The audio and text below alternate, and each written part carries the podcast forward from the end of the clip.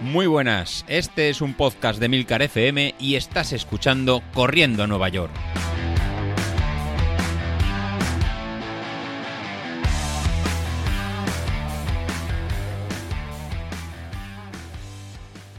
Hola a todos y bienvenidos al programa Pirata de la Semana, el programa de los miércoles que se graba los martes. Y bueno, esta semana pues es que no sé de qué hablaros, porque la verdad que llevo tanto tiempo con el tema del maratón de Valencia que de repente ha pasado y estoy así como un poquito huérfana. Y es que es lo que suele pasar después de las grandes carreras. Me pasó después de Madrid, después de Madrid segunda parte, después de Nueva York, me pasó en las otras tres maratones de Valencia, en Burgos. Bueno, en Burgos en realidad no me pasó porque tenía la Beovia y luego tenía Valencia en el mismo año, en dos meses consecutivos, pero es verdad que después de grandes carreras en las que te has centrado mucho, te quedas así como un poquito que no sabes qué hacer. De repente dices, vale, ahora voy a buscar nuevos retos, nuevos retos, ¿qué hago? ¿Salgo a entrenar por sensaciones? Como que estar un poco perdida. Por cierto, si escucháis ruidos extraños por detrás, es porque está jugando la selección argentina, que a mí lo del fútbol me importa entre cero y nada, pero parece que en casa tenía un argentino y yo no me había enterado. Ha pasado poco más de una semana de la maratón y la verdad que tengo las piernas muy muy bien. Ya las probé el jueves de la semana pasada. Fueron simplemente 4 kilómetros y medio en progresión y otros 500 metros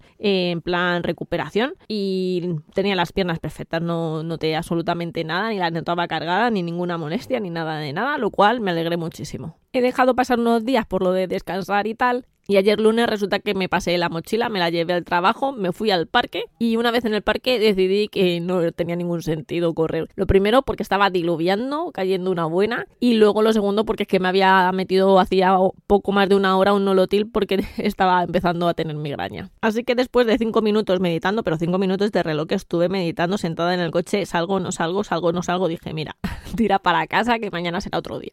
Así que hoy mochila para el trabajo, vuelta al parque y estaba otra vez sentada en el coche y que he estado cinco minutos pensando, salgo o no salgo con la que está lloviendo, encima el parque tiene que estar lleno de barro, va a estar impracticable, lo mismo me resbalo, me caigo, ¿qué necesidad tengo yo si no estoy preparando nada?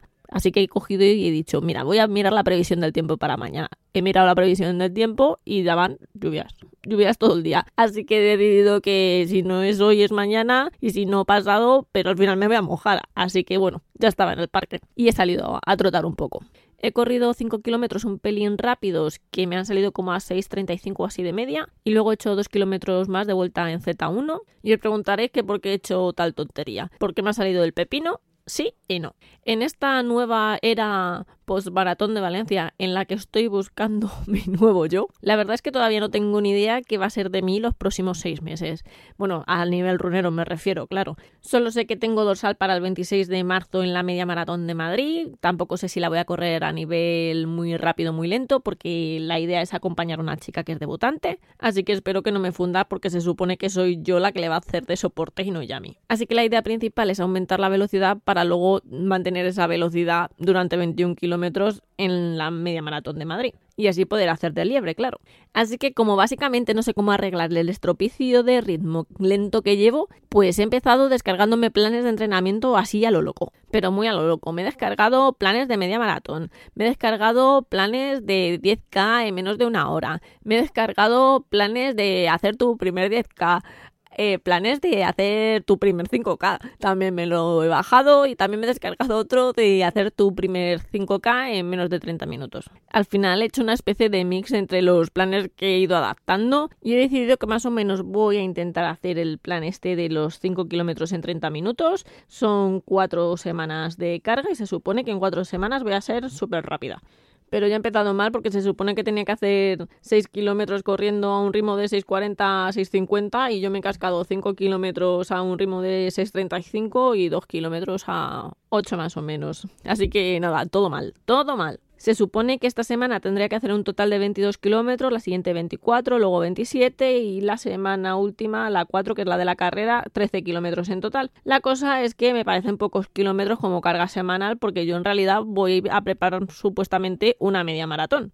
Así que las tiradas de los domingos, que se supone que son a un ritmo de 6.40 a 6.50, pues lo que haré es aumentar varios kilómetros con un ritmo más bajo, lo que viene siendo mi Z1, Z2, que es en torno a 7 y mucho, 8 y poco, pues algo así voy a hacer. Porque la idea es no perder fondo al mismo tiempo que pillo velocidad, claro. No sea que lo que arregle por un lado lo estropee por el otro. Así que serían básicamente tres días de carrera, lo que me viene muy bien porque estoy estudiando otra vez para la oposición y también me viene bien porque así tengo días libres que puedo utilizar para hacer fortalecimiento. Me voy a poner súper fuerte, o sea, me voy a poner que me van a querer contratar para hacer la versión española de Hulka. Ya no tengo más que contaros, así que pues para rellenar un poquito os voy a hablar de la polémica creada en torno a mi foto corriendo en la maratón de Valencia. Yo subo una foto de aquí todo contenta, una foto en que salgo relativamente bien. Y cuando alguien empieza un tuit diciendo una pregunta sin maldad, de verdad, pues alerta, o sea, que salten todas las alarmas porque pretende molestar.